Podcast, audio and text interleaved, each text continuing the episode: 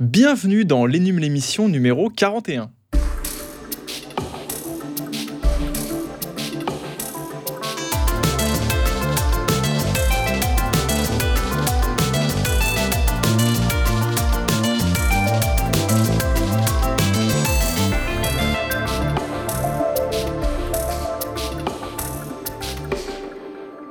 Salut à toutes, salut à tous, c'est Mathieu, je suis hyper content de vous retrouver pour ce 41e numéro du podcast de la rédaction des numériques, un numéro dans lequel je suis ravi d'avoir à mes côtés Florian. Salut Florian Salut Mathieu, salut tout le monde. Hello, alors ceux qui écoutent régulièrement hein, cette émission le savent, toi ton truc c'est d'abord l'audio, mais tu es aussi un très fervent amateur de jeux vidéo et tu as, je crois qu'on peut le dire, oui, j'oserais même dire de gaming. De gaming, voilà, tu as un petit kink pour ce que moi j'appelle le pixel parfait, tu vois. Tu sais décrypter le rendu de l'image, son traitement, etc. Les FPS, les pixels, tout ça, moi ça me parle ça. Voilà, et aujourd'hui ça nous arrange hein, parce que tu vas nous parler de cloud gaming. Exactement. Voilà. Et c'est pas tout, parce qu'on aura également aujourd'hui un second sujet grâce à Romain. Salut Romain Salut Mathieu, salut à tous. Alors toi, tu fais partie de cette élite, j'ai envie de dire, hein, qui accède au fameux réseau Clubhouse, euh, qui mise tout sur les conversations vocales. Putain, la chance On n'est pas beaucoup en France et euh, j'y suis très très vite arrivé. quoi. grande, grande classe. Et tu t'es amusé du coup à, à, décrypter le fonctionnement de ce réseau, à prendre en route des discussions sur des sujets divers et variés, politique, sport, humour, société, j'en passe. Et tu as croisé pas mal de noms connus aussi. Bref, tu es sur Clubhouse, tu vas pouvoir nous dire eh ben, si c'est bien et pourquoi ça cartonne? C'est ça, j'ai fait une petite immersion d'une semaine et on va voir ça. Yes, alors on se retrouve tout de suite après un tout petit jingle pour notre premier sujet.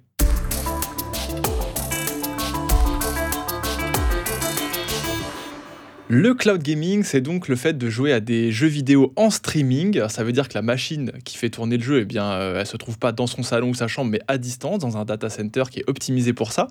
On déporte donc la puissance de calcul qu'on va pouvoir mutualiser entre plusieurs utilisateurs et qui, grâce à la vitesse de la fibre et sa faible latence, eh bien, bénéficie de conditions de jeu qui commencent à s'approcher de plus en plus de ce qu'on peut obtenir sur une machine locale. C'est une pratique euh, bah, dont certains prédisent l'avènement depuis une bonne dizaine d'années maintenant, hein, euh, puisque OnLive, Gaikai, tout ça, ça remonte à Même plus que ça, il y a des acteurs voilà, qui, hmm. qui, ont commencé il y a plus de dix ans déjà. Ouais, tu te rends compte et, euh, Mais ces prophéties, bah, elles pouvaient se réaliser finalement qu'avec la démocratisation hein, du très haut débit. Parce que le chemin que font les données depuis sa manette jusqu'au serveur avant de revenir sur son écran, bah, ça enchante forcément une grosse latence. Et bah, c'est la fibre hein, qu'il faut aujourd'hui pour euh, avoir quelque chose de réellement jouable. Donc la fibre, elle est là de plus en plus. Euh, ça a donné un nouvel élan évidemment à ce marché. Et il y a quelques années, il y a pas mal d'offres qui ont été commercialisées, qui sont assez convaincantes dans l'ensemble. on en a testé pas mal, nous. je pense à GeForce Now, PlayStation Now, il y a le Xbox Game Pass Ultimate aussi, Ultimate, Google Stadia ou encore Shadow. Alors elles se valent pas toutes hein, en termes d'intérêt ludique ou même de performance technique, mais ça a marqué, on peut le dire, un, nouveau coup d'envoi pour ce marché. Sauf que, eh ben, ça nous amène à aujourd'hui une nouvelle phase du développement quelque part du cloud gaming et plus précisément à de premiers couacs, mon cher Florian, parce que je crois qu'il y, y, a des premiers signaux assez négatifs qui sont envoyés par de gros acteurs de ce marché. On parlait en préparant l'émission d'Amazon ou de Shadow. Raconte-nous un peu ça. Oui, effectivement, la raison pour laquelle en fait on trouvait intéressant de revenir un peu sur le cloud gaming euh, à l'heure qu'il est, c'est parce qu'on a eu euh, en l'espace de quelques mois là euh, plusieurs événements qui ont eu lieu concernant divers acteurs effectivement du, mhm. marché du, cloud gaming, voire du cloud computing au sens plus large, s'agissant de, Shadow en particulier. Mhm. Shadow justement, qui il y a tout juste quelques quelques jours à l'heure où on, enregistre ce podcast, a annoncé qu'il se plaçait en redressement judiciaire. Aïe. Parce que l'entreprise française voilà, a euh, des, des, gros problèmes de liquidité en ce moment. Euh, pour de multiples raisons. Le, la, première étant que c'est une, une, entreprise qui, de par la façon dont elle fonctionne, euh, a euh, ce qu'on appelle un BFR, donc un besoin en fonds de roulement qui est énorme. Mhm. Donc en gros, pour pouvoir tourner correctement, elle a besoin de, de, de, ressources financières absolument colossales pour pouvoir entretenir ses serveurs, pour pouvoir avoir ses, ses licences Windows, ce genre de choses. Sa, sa solution technique est hyper coûteuse. Exactement. Hmm. Et c'est pour ça que euh, même si euh, voilà, on sait que Shadow euh, a des, des, petits soucis de disponibilité depuis pas mal de temps maintenant, hmm. aujourd'hui, voilà, en France, si on veut si on S'abonner. veut s'abonner à Shadow, Ouais. voilà, si on, si on s'inscrit aujourd'hui, euh, le- le- la, la- le- la livraison de l'abonnement n'est pas prévue avant le mois de décembre 2021, donc pas tout de suite. Ah oui, quand même, d'accord. Voilà, Ouais. la, rais- la raison étant que en fait, un abonné à Shadow, euh, au début en tout cas, sur les premiers mois, coûte beaucoup plus d'argent qu'il n'en rapporte. Donc Mhm. quelque part, en fait, l'entreprise se met dans le rouge en acceptant de nouveaux clients, ce qui est assez paradoxal, vous en conviendrez. Mais en fait, c'est vrai de, de beaucoup d'entreprises, mais très particulièrement de celle-là. Donc c'est pour ça qu'elle est dans, dans cette difficulté de financière. Euh, juste avant ça, on a effectivement aussi entendu parler euh, d'Amazon. Alors pour une news cette fois beaucoup moins euh, précise, Ouais. tout ce qui s'est passé chez Amazon en fait, c'est que Mark Whitten, qui était Alors, donc qui est-il le- Mark Whitten, c'était le responsable euh, du business Fire TV, Kindle et Luna chez Amazon. Et évidemment là, dans- c'est Luna qui nous intéresse. C'est Luna, Parce le, que le Luna, projet de jeu en streaming. Voilà, le service euh, de cloud gaming que Amazon est en train de développer et même de tester déjà auprès des consommateurs Mhm. euh, aux États-Unis.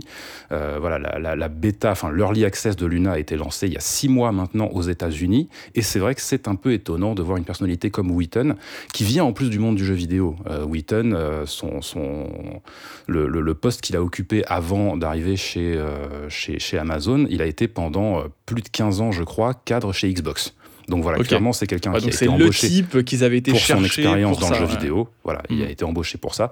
D'ailleurs, euh, il a toujours pas fini avec le jeu vidéo parce que maintenant qu'il a quitté Amazon, il va aller chez Unity, donc vous savez le, Ah. le, le- le développeur de ce moteur, Ouais. voilà, qui est, qui est très populaire, notamment chez les développeurs indépendants. Mhm. Euh, et donc voilà, Wheaton s'en va euh, d'Amazon. Alors on n'en sait pas plus. Euh, on va pas tirer de conclusion sur l'état, le- le- la santé du service Luna, mais c'est vrai que c'est Oui, quand, quand il y a de euh, gros revirements à chaque fois comme ça à la tête des voilà, trucs, on, on, on a dit, toujours, est-ce que ça se passe bien envie, on a toujours envie d'en tirer des conclusions, surtout que tout ça vient aussi à la suite de, de- de- de toutes les infos qu'on a eues sur Stadia, évidemment, qui ont Ouais, fait le plus oui. de bruit ces derniers temps.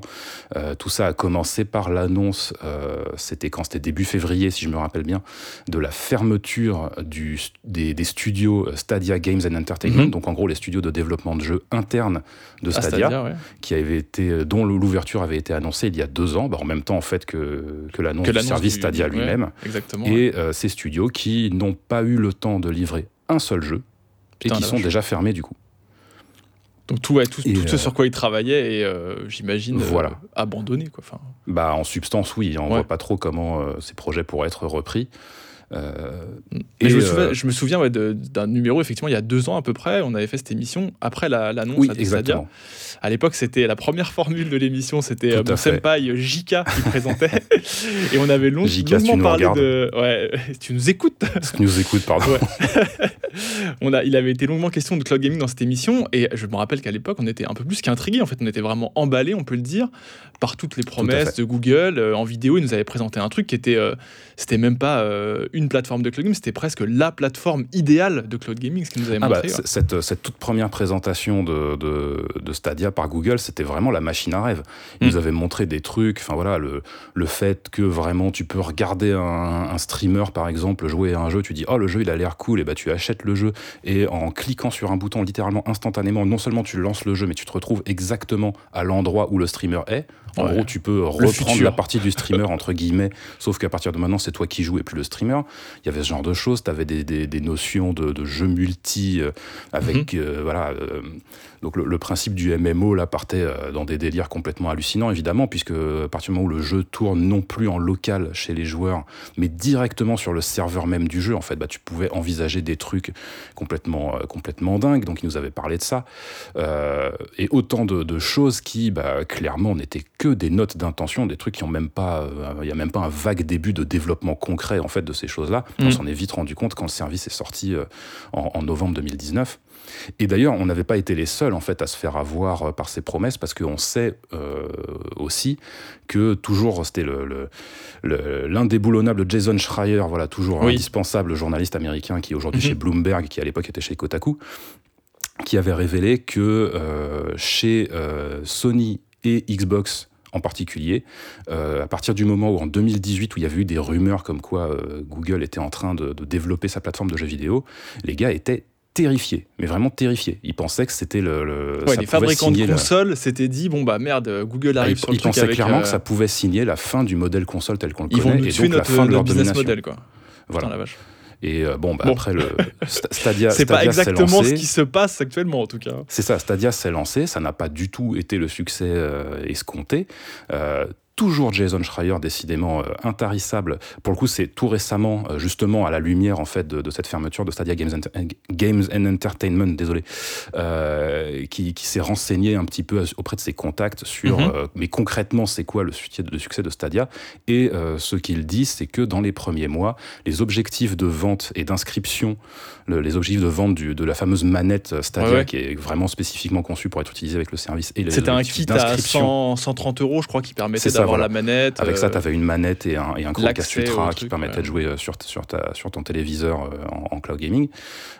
Et donc voilà, les objectifs de vente et d'inscription à Stadia ont été ratés de plusieurs centaines de milliers Oh de ventes.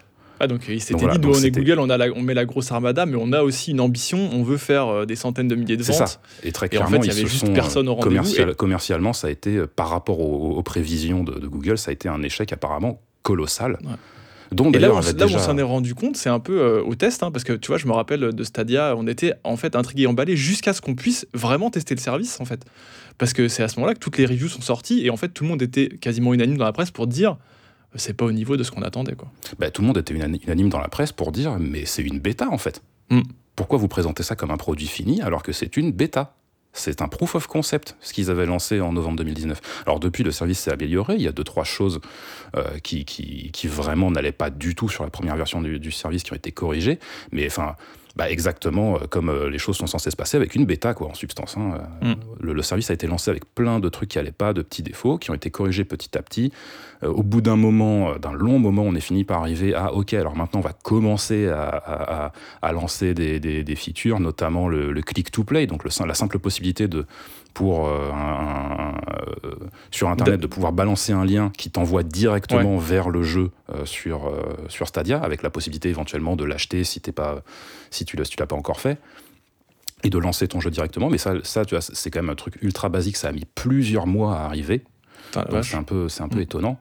Et, et ouais, pour rebondir sur l'absence de, de succès de, sur le, le- le- le- ces objectifs ratés des premiers mois, euh, il faut se rappeler aussi que euh, Strauss Zelnick, qui est le, le PDG de Take-Two, donc Oui. vraiment l'un des plus gros éditeurs de jeux vidéo au monde, hein, euh, derrière, Genre GTA, quoi. voilà, pour ne citer que lui, bien sûr, euh, qui avait été un, des premiers aussi à se lancer là-dedans, parce qu'un des jeux de lancement de, de Stadia, il faut se le rappeler, c'était Red Dead Redemption 2. Oui, tout à fait. Ouais, c'était Voilà, un gros jeu. euh, Un jeu Rockstar. Euh, et euh, quelques mois après, le, ce lancement, euh, il, a eu un, il y a eu un conf call euh, auprès d'investisseurs dans lequel il n'a pas mâché ses mots et il a sorti, alors attends, il faut que je retrouve ma citation, il a sorti euh, très clairement que le lancement avait été extrêmement lent et que Google avait promis trop de choses, avait euh, été euh, promis des choses que la technologie ne pouvait pas encore fournir, et que du coup il y avait eu beaucoup de euh, déceptions de la part des consommateurs. Ouais, il Et, les a accusés euh, d'avoir fait des fausses promesses, quoi. Exactement. Mais Et c'est aussi- terrible. C'est terrible quand on est Google de faire un lancement aussi, aussi pourri, alors que. Bah, en fait, le problème, euh, pour le coup, voilà, c'est, je, je vais encore faire de la paraphrase de Schreier parce que décidément, euh, voilà, c'est, c'est- le ah, pourvoyeur bien, d'informations. euh, allez-y. hein. Non, mais en fait, bah, ce qui- ce qu'il a révélé, c'est que clairement, il y a eu un conflit en fait au sein de Google entre euh, vraiment entre guillemets les historiques de Google qui voulaient utiliser la stratégie classique habituelle de Google, qui était de faire un petit lancement. Donc encore Mhm. une fois, voilà un lancement d'un service qui aurait été présenté en bêta, en early access, tout ce que tu veux, et de bâtir euh, quelque chose à partir de ça, d'ajouter des trucs petit à petit.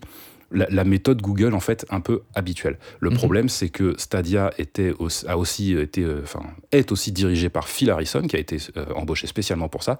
Phil Harrison, nom historique du monde du jeu vidéo Mhm. et qui lui est beaucoup plus habitué au monde des consoles et qui donc a tenu en quelque sorte à euh, lancer Stadia comme on lancerait une console. Et du coup, le lancer en bêta, c'était pas envisageable. Il fallait que Day One, ce soit vraiment le lancement d'une nouvelle plateforme officielle, tout ce qu'il y a de plus euh, standard. Et au final, ils ont fait une espèce d'entre-deux foiré. Voilà. Mais pour, pour, revenir, pour revenir sur, sur la fameuse citation de, de Strauss-Zelnick, en fait, la partie qui est la plus intéressante, c'est surtout un moment où il dit que la croyance que le streaming pouvait vraiment transformer le, le, le, le marché, du jeu vidéo, était basée sur le, le, fait de croire qu'il y avait beaucoup de gens euh, qui pouvaient être intéressés par du jeu vidéo, euh, volontaires à l'idée de payer pour leur jeu, mais pas mais qui n'avaient pas envie d'avoir une console. Ouais, c'est vrai que c'est. Bah, et le problème, en fait, c'est une inconnue à la base, quoi. C'est le truc, tu te dis. Bah, euh, C'est une inconnue. Et là, bah, Strauss-Zelnick, il a dit ça, donc c'était euh, à la mi-2020, du coup, le, en, le 31 mai 2020, pour être exact. Et, euh, et, ce qu'on peut voir, c'est que les mois suivants lui ont donné raison. Parce bah que bah là, qu'est-ce qui s'est passé, en fait, fin les, 2020 Les consoles, elles sont arrivées. Hein. Il y a des consoles next-gen qui sont sorties. Et, et alors qu'on aurait pu se dire que c'était le moment parfait pour le cloud gaming pour euh, se, se, se, refaire une santé. Surtout que bah il y a ces fameuses ruptures de stock euh, qui, bah oui. qui, qui, sont quand même les légendaires pas, à ce stade. -hmm on peut se dire, bah, du coup, les gens ils vont se tourner vers le cloud gaming et on voit que c'est absolument pas le cas, que même six mois après le, enfin cinq mois maintenant après le lancement des consoles, euh, c'est toujours la folie furieuse dès qu'il y a le moindre revendeur qui lâche euh, quelques consoles dans la nature. Il y a une demande aujourd'hui pour les consoles de jeu qui est ma boule et la demande pour le cloud, par contre, c'est zéro. Elle reste. Ouais. Je dirais pas que c'est zéro parce qu'après tu as aussi des petits contre-exemples de services qui ont réussi entre guillemets à faire qui avaient des objectifs sans doute beaucoup plus raisonnables et mm -hmm. qui ont réussi du coup à exister. Là, je pense notamment euh, à GeForce Now et à xCloud. xCloud qui aujourd'hui euh, fait partie du, du, de l'abonnement Xbox Game Pass Ultimate, comme tu l'as dit en, en début de, en oui. de, de, de, sujet. Et euh, ces deux services aujourd'hui, ces deux services aujourd'hui, bah, ils continuent à fonctionner à peu près euh, correctement. Enfin, il n'y a clairement pas de mauvaises nouvelles qu'on entend à leur sujet. Peut-être aussi tout simplement parce que, euh, alors dans le cas de GeForce Now, parce qu'ils avaient des objectifs d'abonnement qui étaient pas forcément ceux d'un Google ouais, puis, ou d'un Amazon. Et puis c'est ça, le mode de commercialisation est différent. En fait, tu payes un abonnement, tu accèdes à un catalogue qui est déjà un peu plus fourni. Par, parce que, comme tu l'as dit sur Stadia, euh, les studios ferment, mais en plus sur Stadia, il n'y a quasiment pas de jeu en fait. Oui, bah après ça, le, la question du contenu, c'est. Mais après, c'est le serpent qui se mord la queue, parce qu'il n'y a pas de contenu, mmh. parce qu'il n'y a pas de consommateur, il n'y a pas de consommateur, parce qu'il n'y a pas de contenu. Je veux dire, dans le monde des consoles, c'est un peu la même chose. Donc, je pense que ça vaut pas forcément le coup de, de s'attarder là-dessus. Par contre, ce qui est intéressant, c'est que sur ces deux services qui sont les deux seuls à, à marcher euh, aujourd'hui, même s'ils ont des business models qui sont très différents, parce que le Game Pass Ultimate, évidemment, c'est un abonnement dans lequel tu as non seulement le streaming qui inclut, mais aussi l'accès aux jeux. Euh, mm -hmm. Bien sûr, le Game Pass Ultimate, avant tout, en fait, c'est surtout une offre d'accès à des jeux euh, par abonnement mensuel euh, auquel s'ajoute à ça le, le, le, la possibilité de jouer en streaming. GeForce Now, c'est l'inverse. Pour le coup, il y a vraiment que le streaming qui est inclus dedans. Et par contre, les jeux, tu les achètes, mais tu les achètes dans des versions euh, PC. C'est pas vraiment ça. une boutique GeForce Now comme sur, quand tu achètes un jeu sur Stadia, tu ne peux y jouer que sur Stadia. Quand tu achètes un jeu pour y jouer sur GeForce Now, tu peux aussi jouer sur PC. Mais du coup, c'est ça qui est intéressant sur ces deux services, c'est de constater qu'en fait, euh, ils essayent pas d'être des plateformes à part entière. Ils sont entre guillemets des accessoires d'une plateforme.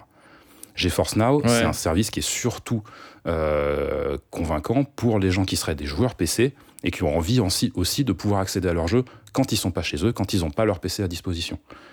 Le Xbox Game Pass Ultimate, c'est évidemment un un, un, une offre qui s'adresse avant tout aux possesseurs de consoles Xbox et le fait de pouvoir jouer en streaming, c'est des de complément. Bah, c'est cool parce que du coup, quand ils sont pas chez eux, quand ils n'ont pas leur console à proximité, ils peuvent malgré tout continuer à accéder à leur Mais jeu. Le pire, c'est qu'on l'avait dit en plus à l'époque euh, de notre émission Cloud Gaming et beaucoup, j'avais fait un tour, enfin on avait fait un tour de table et beaucoup disaient qu'ils voyaient euh, cette technologie les intéresser en tant que joueurs, mais en complément, tu vois, de ce qu'ils avaient déjà, soit un PC, soit une console. Ouais, exactement.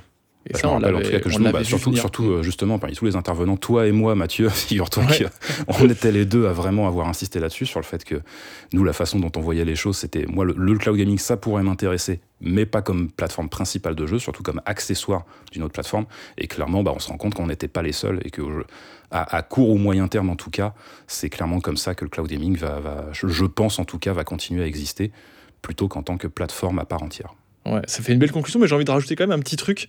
Il euh, y a un jeu qui aurait pu faire exister Stadia, c'est Cyberpunk, qui est oui, euh, pour le coup euh, beaucoup plus euh, agréable à jouer que sur les consoles euh, que tout le monde a. Parce que les nouvelles, on a du mal à les trouver, mais les PS4, Xbox One euh, oui. sont difficiles à trouver. Et ce jeu-là marche plutôt bien, on l'avait dit, je crois, en cloud gaming. Sauf que Bah, bah, c'est ça. Alors, pas- mais, mais justement, ça, suffi. ça- ça rejoint, ça rejoint ce que je disais tout à l'heure, quoi. C'est-à-dire que oh, bah, ce lancement des consoles next-gen, c'était vraiment le moment ou jamais pour le cloud gaming de, de se différencier et de, pro- de montrer qu'il avait quelque chose à proposer qui, euh, de, de plus, plus convaincant que, que les consoles. Mais sauf que même Cyberpunk, en fait, le jeu a marché sur le cloud gaming parce que Mhm. euh, on a pu constater, rien qu'en voulant tester le jeu nous-mêmes au moment du lancement, qu'il il y avait des problèmes de service, aussi bien sur Stadia que sur euh, GeForce Now, bah, qui montrent que euh, il y, a- il y a eu quand même un afflux d'utilisateurs à ce Mm. moment-là qui était énorme. Mais euh, voilà, tu vois que bah, tu as ce succès-là qui se pointe et malgré tout, quelques mois plus tard, tu apprends que, euh, Stadia réduit, réduit la voilure, en tout, cas, en tout cas au niveau de la production de jeux, et euh, ouvre très clairement la porte au fait de, de, de, de faire de Stadia plutôt euh, une offre B2B en quelque sorte, quoi, de, de, donner sa technologie, d'offrir sa technologie euh, à, à d'autres acteurs C'est ça qui se professionnels profile là pour Stadia actuellement bah, c'était clairement ce qu'on ouais. pouvait lire entre les lignes dans le communiqué Mhm. de Phil Harrison, en tout cas, où il, où il annonçait justement la fermeture de Stadia Games Entertainment. Il disait que euh, il parlait de mettre sa technologie à disposition, machin. Et euh, je pense que euh, tout ça, tout ça, ce n'est que, la- n'est que de la conjecture, évidemment, mais il semble assez clair que euh, Google réfléchit à ça en ce moment. Ouais. Ok. Bon, bah on verra, on verra ce que ça donne, euh, ça donne à l'avenir pour Stadia, mais surtout, bah, du coup, pour ceux qui fonctionnent un peu mieux, en espérant que le, le cloud gaming bah, trouve, son, trouve son marché, trouve son rythme de croisière. En tout cas, pour l'instant, sur Stadia, c'est console 1, cloud 0, j'ai envie de dire. Exactement. Et sur euh, Shadow, du coup, bah, un petit peu aussi, hein, parce que Ouais. euh, le, modèle économique, clairement, reste à trouver. Shadow qui sera peut-être repris, euh, on l'espère, qui sera repris tout à euh, fait. rapidement et avec Ouais. quelqu'un qui est bah, peut-être les sous euh, suffisants pour le Bah, faire durer. on sait que voilà donc que Shadow voilà du coup on, on, a intro- on a commencé sur Shadow on va terminer sur Shadow Ouais. Shadow donc du coup cherche un repreneur en ce moment Mhm. On sait que OVH notamment avait fait une offre alors bon OVH voilà on, on enregistre au lendemain de l'incendie Ouais, voilà. du, du- du- Ça va compliquer la du, du tâche. Data center de Strasbourg. Donc je sais pas s'ils Ouais. ont beaucoup la tête à ça en ce moment. Euh, mais euh, bon, voilà, y a- il y a- a priori, il y a quand même des gens qui pourraient être intéressés par le rachat de Shadow. Et euh, ma foi, bah, c'est, enfin la reprise en tout cas de Shadow, et ma foi, c'est tout ce qu'on leur souhaite. Yes, écoute, c'est clair. Bah, merci pour toutes ces précisions sur le marché euh, du cloud gaming. Mais je t'en prie. Mathieu. Puis on continue à suivre ça, de toute façon, on s'arrête pas. bien sûr, bien sûr. Euh, et puis on va passer à notre deuxième sujet après un petit jingle. Nous allons désormais vous parler d'un réseau social un peu particulier qui s'appelle Clubhouse. C'est une sorte de club privé avec euh, des guillemets que vous ne voyez pas, qui compte quand même maintenant une dizaine de millions d'utilisateurs et dont la valorisation est montée en flèche ces derniers temps puisque le service vaudrait désormais plus d'un milliard de dollars. Alors Romain, la première chose que j'ai envie de te demander, toi qui as accès, c'est bah, comment t'as fait pour faire partie de l'élite et d'accéder à Clubhouse? Parce que de ce que j'ai compris, on peut pas tous s'y inscrire et certains sont même prêts à payer pour y être et se sentir un petit peu euh, VIP de l'internet. Bah écoute, moi j'ai pas eu trop de difficultés en fait. Quand j'ai vu que c'était arrivé en France, je l'ai téléchargé sur le, le- le store iOS. Ouais. Euh, je me suis inscrit et un ami m'a validé immédiatement. Donc c'est-à-dire que dans les quelques heures, j'étais sur Clubhouse. Mais c'est pas la même chose pour tout le monde parce que du coup l'application n'est pas disponible sur Android par exemple. C'est vraiment Mhm. réservé qu'aux possesseurs d'iPhone. Et, euh, et les gens peuvent attendre, peuvent attendre longtemps d'être validés. Euh, tout dépend donc s'ils ont des amis qui ont des invitations disponibles et qui vont leur confirmer leur, euh, leur inscription au service. Le fait d'avoir choisi i- iOS et pas Android, c'est aussi une manière de dire attends, nous on s'adresse à l'élite. Ah, c'est évidemment le, c'est évidemment le, ce qu'on peut penser, mais euh, je, je pense que c'était surtout qu'ils ont commencé le développement sur iOS et qu'ils se sont dit on verra sur Android plus tard et ça leur permettait peut-être d'avoir aussi euh, comment dire une communauté un peu plus restreinte au début pour voir Mhm. comment ça se. Ouais, puis c'est un passait. service américain et effectivement aux États-Unis, euh, iOS est quand même très très développé. Mais en tout cas, le côté ultra select, ça, ça, ça, ça marche et en tout cas, ça fait la réputation du service parce que encore ce matin, je regardais sur des plateformes de revente type eBay ou euh, Le Bon Coin et surtout, ça m'a choqué sur Le Bon Coin. Donc, l'application arrivée en France il y, a, il y a vraiment quelques semaines et sur Le Bon Coin, il y a des invitations que des gens essaient de revendre jusqu'à plus de 210 euros. Hein? Mais Ouais, j'ai vu des tarifs de départ à 15 euros, d'autres à 100, euh, d'autres à 250. Enfin, Je trouve ça Au- autant Il faut, Allez, savoir, que, ouais. faut savoir que du coup, moi, je suis assez dégoûté parce que, euh, figurez-vous qu'on m'a proposé une invitation et que je l'ai refusée. Toi, t'as dit non. Toi, Alors si, j'avais su, je l'aurais totalement revendu sur le bon Et coin. bah, Ah oui. si tu veux, j'en ai encore 7 de disponibles. Ah là là. Parce qu'il faut contre, savoir mais- que le nombre d'augmentations augmente un petit peu au, au fil des semaines où on est sur l'app. De temps en temps, ils m'en remettent de nouvelles que je peux partager, mais que je garde bien pour moi pour l'instant. Mais par contre, j'ai une vraie question. Euh, Là, effectivement, bah, comme tu le dis, le, le- le modèle en fait euh, de, ces invitations premium a l'air de fonctionner. Est-ce que c'est pas la toute première fois qu'un réseau social arrive à, exploiter ce modèle? Parce que c'est pas le premier à essayer. Par contre, tous ceux qui ont essayé avant, si je me rappelle bien, se sont un peu pété la tronche, non? Bah, euh, après, le- réussir, c'est euh, c'est vite dit pour l'instant parce qu'il n'y a que donc euh, 10 millions d'utilisateurs. Ça prend un peu. Ça a été lancé en mars 2020. Donc euh, on a un an d'utilisation avec un lancement euh, au départ aux États-Unis. Euh, ils n'ont pas accès au marché chinois où ça a été bloqué. Ils se lancent seulement euh, en Europe. Euh, En, tout cas, ils en ont, France, su, ouais, ils ont su créer de l'intérêt. quoi. Vraiment, tout le monde parle d'eux, ça c'est réussi. Euh, et pour répondre à ta question, Florent, moi je me rappelle, je fais partie de ceux qui avaient euh, accédé au départ à Facebook sur invitation. Ça, ça, ça, ça remonte à loin. Mais, Ouais, mais Facebook, pour- voilà, c'était c'était vraiment le précurseur, C'était- donc quelque part, ça compte pas. Mais il n'y avait pas ce côté genre j'ai pas beaucoup d'invites. C'était genre t'arrivais sur Facebook et immédiatement tu pouvais inviter, je crois. euh, Facebook, c'était rapide hein, tout de même. Ouais. Oui, parce que tu vois, moi, le- enfin, évidemment, le truc, euh, parce que décidément, c'est une émission où je vais bâcher Google. Le truc auquel je pense, là, c'est Google Plus. Ah ah Qui, se rappelle de Google Plus. Voilà, qui, qui se souvient, euh, mais qui, qui avait essayé un modèle comme ça et ça avait été un échec critique absolu, quoi. Enfin, La vache. Google Plus. Tu nous, tu nous rappelles des deux heures sombres d'internet, la Florent. Google Plus, on ne sait même pas à quoi ça servait finalement. bah. À, te- à te prendre plus de données, je pense, pour, pour t'afficher Bah, plus ça- de pubs ciblées. ça avait, ça avait pour prétention d'être un concurrent à Facebook. hein. Ouais. Bon, après, on est en train de dévier du sujet. Là. Oui, oui. Donc toi, oui, on revient à Clubhouse. Toi, t'es sur Clubhouse, Romain. Alors, qu'est-ce qu'on fait sur Clubhouse? Qu'est-ce qu'on y entend? Est-ce qu'il y a beaucoup de sessions, je sais pas, en français? Est-ce que t'as vu des stars? Qu'est-ce que t'as entendu? Est-ce que c'était cool? Ben, en- tout à l'heure, je disais que ça fait une semaine d'immersion, mais ça fait bien plus de deux semaines que j'y suis et j'en ai Mhm. vu des choses. Euh, Des vertes et des pas mûres alors, il y a pas mal de sessions en français. En fait, du coup, c'est un réseau totalement vocal. Il n'y a pas du tout de chat, ça, euh, ouais. de chat euh, écrit, de, de possibilité de- d'aller poser des questions. Tu peux même pas si envoyer un invité. lien, par exemple. Tu peux pas Non, envoyer non, un lien. pas du tout. non, rien du tout. Hmm. Et donc, on, on- on se retrouve sur des, sur des salles qui peuvent être créées par n'importe qui. Ça peut être des salles soit publiques, soit des salles qui sont réservées aux gens qui nous suivent ou qu'on suit. Euh, c'est assez libre à ce niveau-là. Et, euh, et donc, euh, on y discute de tout et de rien, vraiment. Il y a pas mal de stars que j'ai croisées Mhm. dessus. Je, je me suis retrouvé un, un dimanche matin dans une room qui, euh, qui visait à remplacer Téléfoot et dans, lequel, dans laquelle Adil Rami a fait son apparition pour débriefer l'actualité foot. Je me suis dit, tiens, c'est drôle. Euh, on a pas mal de personnalités politiques qui s'y sont inscrits. On a par exemple le secrétaire d'État d'État au numérique Cédric O qui fait euh, chaque mercredi une petite émission. Euh, on y a vu euh, ministre délégué au transport Jean-Baptiste Djabari. Il y a il il J'ai l'impression qu'il y a, y deux, deux types de choses en fait. Il y a des choses qui sont très calées, comme tu dis. le mec qui fait toutes les, tous les mercredis va dire à 19h, venez sur ma session et tout. Puis il y a des trucs un peu plus improvisés, comme tu dis, Abdil Rami qui débarque à un moment. Et du coup, on lui donne la parole et c'est lui qui va animer une chatroom. Enfin, c'est. Il y a Bah, quand même une part d'impro, j'ai l'impression. Il y a surtout l'aspect, euh, c'est la découverte pour l'instant du réseau et tout le monde euh, en teste un petit peu les limites. Du coup, on se retrouve avec des salles où on- va discuter vraiment de tout et n'importe quoi. Ça va être le débrief euh, à la mi-temps de la première mi-temps du PSG Barcelone et avec des rooms qui sont effectivement plus cadrés où on organise des émissions qui vont durer une heure, on donne la parole à quelques personnes, on a un débat 30 minutes, etc. C'est ça, j'avais envie de te demander, est-ce que finalement ça, ça, ça devient pas un peu le bordel parfois quoi? Est-ce que euh, est-ce qu'on se retrouve pas dans une espèce de cacophonie où euh, on comprend plus rien, où, où finalement le, le, le chatroom porte un nom et puis en fait on arrive à un moment où la discussion elle a complètement dévié sur autre chose?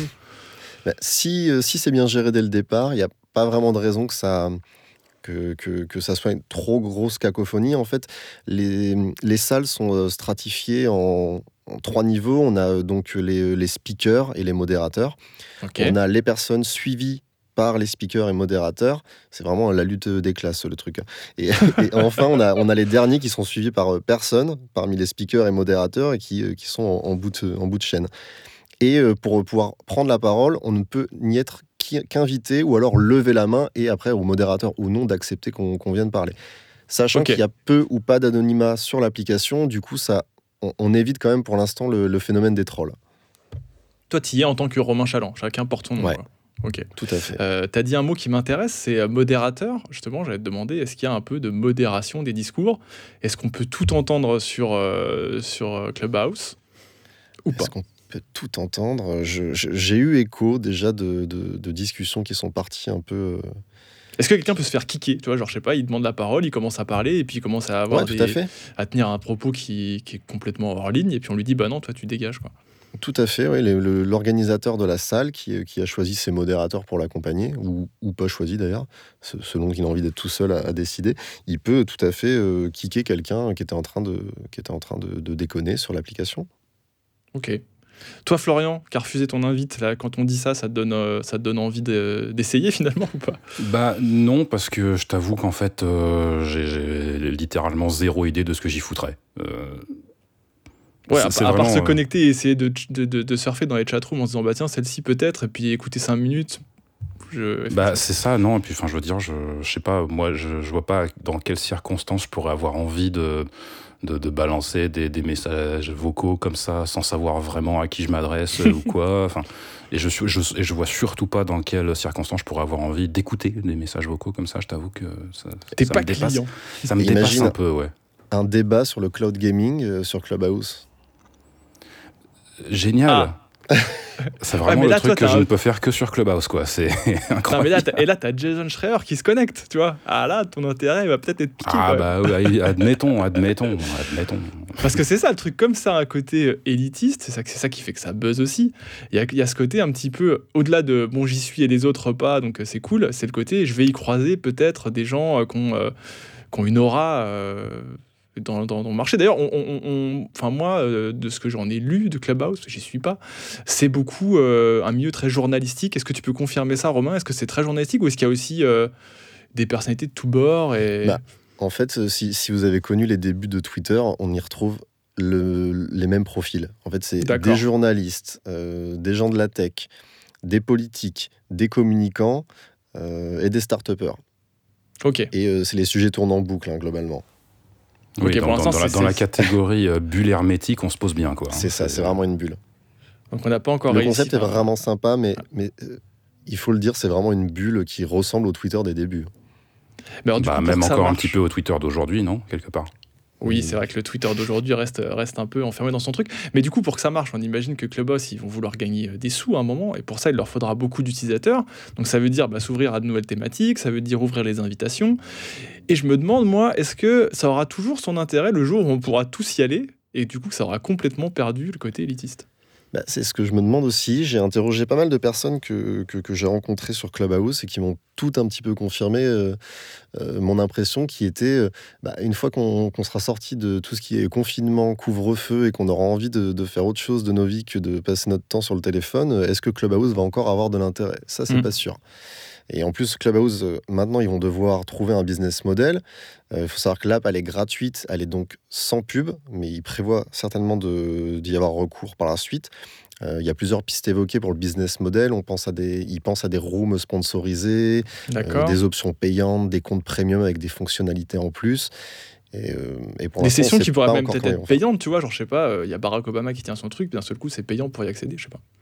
Ce serait, ce serait pas étonnant, on aurait des petites mm. conférences privilégié Bon, on verra, on verra du coup comment ça évolue, mais c'est vrai qu'il y, a beaucoup d'incertitudes. Tu l'as dit, ça marche aussi sans doute, et parce qu'il y a le, cette période de confinement, cette période de restriction de liberté. Et bah, c'est le moment idéal hein, pour lancer un service comme ça où les gens euh, qui peuvent plus parler à leurs amis euh, autour d'un verre vont pouvoir se connecter et faire ça. Et il y a aussi une grosse incertitude là-dessus, comme tu l'as dit, le jour où on pourra ressortir de chez nous et réavoir des interactions sociales normales, et bah, Clubhouse va peut-être. Euh, bah, c'est là où c'est là où c'est difficile à évaluer justement parce que le service s'est lancé en mars 2020 et donc on était déjà plus ou moins dans un confinement mhm. euh, plus ou moins strict selon les régions du monde. Du coup, pour l'instant, on n'a pas de, il n'y a, pas de comparaison possible. On ne sait pas si ça aurait fonctionné autant, s'il aurait eu un si bon lancement, euh, si s'il n'y avait pas eu tout ça. Hmm. En tout cas, le concept en lui-même du, du, salon vocal plaît, hein, parce que je pense que les, les autres réseaux sociaux l'ont utilisé et euh, ça leur a plu, puisque Twitter et Facebook sont sur le coup. eux, ils sont toujours là, tu vois, pour ramasser à droite à gauche, pas laisser les autres euh, grossir. hein. Le, le but du jeu pour eux, c'est que personne n'existe à côté d'eux. Donc il y a Twitter qui va lancer Twitter Spaces. Ça, c'est déjà en prod, C'est ouais. en cours, voilà. Et il y a Facebook qui a annoncé, parce que Zuckerberg a tenu une session sur euh, Clubhouse qui a cartonné. Et je pense que ça, lui a, ça, ça- ça- ça- ça- ça a dû confirmer dans sa petite tête que ça avait du, du potentiel. Et Ouais, ça euh, fait partie des indices qui nous laissent à penser que justement le Clubhouse pourrait marcher sur la durée quand on commence à être copié par les, par les plus grands euh, réseaux. Hmm. C'est toujours bon signe quand même. Alors souvent, ceux-là, quand ils copient aussi, ils se foirent un peu, tu vois. Euh, Twitter, Facebook, c'est les premiers à reprendre, euh, je sais pas, par exemple, les stories à gauche, les trucs à droite, et au final, euh, ça marche pas chez eux, et, chez eux, et après, ils abandonnent. C'est Mais vrai. là, je pense, que, je pense que Vas-y, Florian. Euh, non, je pense que le- la, la différence en fait entre le, le cas de trucs comme euh, le, plagiat d'Instagram, les stories, machin ou quoi, c'est que là pour le coup c'est quand même un nouveau monde qui est celui de l'audio et Mm. euh, dont toutes les plateformes euh, que toutes les plateformes ont identifié depuis pas mal de temps comme euh, le prochain gros levier de croissance. Je crois même pas spécialement parce que les, les gens ont envie d'audio ou quoi, mais tout simplement parce que c'est un espace qui est encore à défricher complètement en fait. Et je pense que euh, ce qu'ils ont vu surtout, les Twitter, les Facebook et compagnie, c'est qu'il y a un modèle de réseau social audio qui a l'air d'avoir du potentiel euh, pour marcher. Donc ils vont forcément essayer quelque chose de similaire. Mais au-delà de ça, je pense que pour eux, c'est plus quelque, chose qui est arrivé au milieu d'une réflexion qu'ils étaient de toute façon en train d'avoir sur comment on investit euh, le, monde de l'audio avec nos réseaux sociaux. Et c'est pas juste quelque chose de purement où ils ont vu le truc débarquer, et ils se sont dit oh bah tiens euh, du coup on va on va essayer quoi. Ouais, parce qu'il y a un truc qui cartonne vraiment, pour le coup, on le sait, c'est le podcast. hein. Ouais. le nôtre et plein d'autres. Euh, Exactement. Ça marche à fond, euh, ça commence à se professionnaliser Et de sur plus en lequel plus. euh, sur lequel des, des entreprises comme euh, enfin Spotify notamment euh, Investissent essayent clairement voilà ils investissent de à fond et ils essayent de un peu d'écraser tout le monde.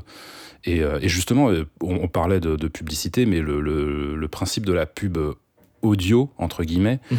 euh, c'est quelque chose qui intéresse a priori beaucoup les gens en ce moment parce que ce, ne serait-ce que parce que contrairement à tout ce qui se passe sur vidéo enfin ou sur un écran c'est a priori quelque chose qui est beaucoup moins facile à passer en fait Ouais. et donc du coup il y a veut dire quand tu écoutes une émission, il y, a une- il y a une coupure pub qui vient, tu l'écoutes en fait. c'est Ça voilà Tu Et n'as pas un petit veux- vas pas, pour tu vas pas avoir le, ouais. tu vas pas avoir le, parce que si tu veux la passer, en gros, ça veut dire qu'il faut que tu sortes ton téléphone, que tu ailles chercher ouais, le scrub, machin, Mm. que tu trouves exactement où est-ce qu'elle s'arrête. C'est beaucoup moins facile que passer une pub sur YouTube, tu vois. Mm.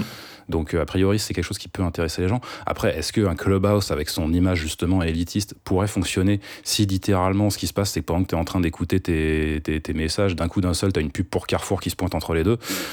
Bon, euh, je sais pas si ça va coller à l'image, tu vois. c'est- Ouais, faudra voir. C'est une pub pour BMW, tu vois, avec. euh, Oui, avec oui, un- bah oui. ouais, c'est vrai que ce serait assez drôle qu'on nous coupe pendant qu'on est en train d'expliquer quelque chose pour, pour diffuser un petit spot publicitaire pour Carrefour. On verra ça. Après, toi, le, comme je disais, le podcast, du coup, ça cartonne, euh, mais ça manque d'interactivité. Et du coup, c'est peut-être là que, que le concept Clubhouse peut.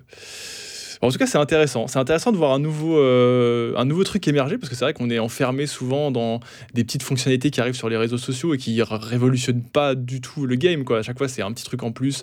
Et euh, bon, à part les stories, qu'on- qui est, je pense, le dernier gros truc qui a vraiment cartonné.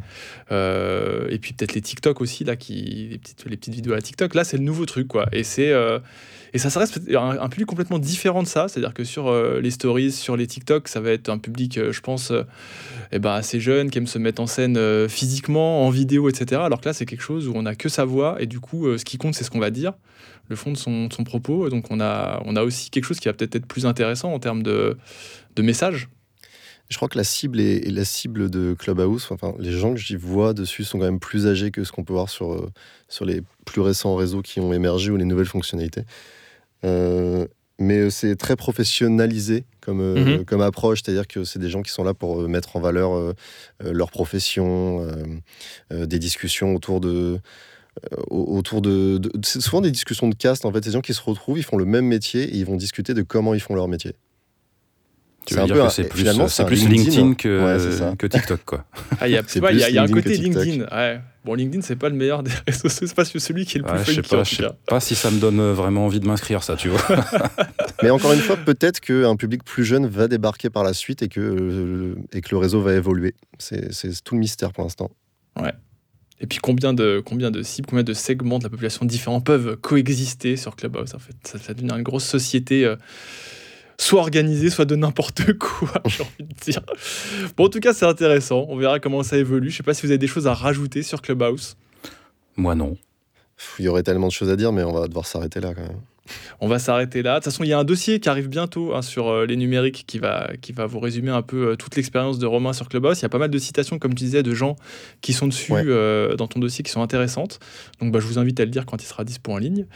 En tout cas, bah, merci beaucoup à tous les deux pour toutes ces précisions, à la fois sur Clubhouse, mais aussi bah, sur le cloud gaming. C'était comme toujours un vrai plaisir de vous avoir dans cette émission, chers collègues. C'était un plaisir de répondre à tes questions. Merci à toi, cher Mathieu. Ah bah de rien, moi ça m'amuse toujours. Tu sais, je remercie également Benoît hein, qui s'occupe de la machine à enregistrer nos voix.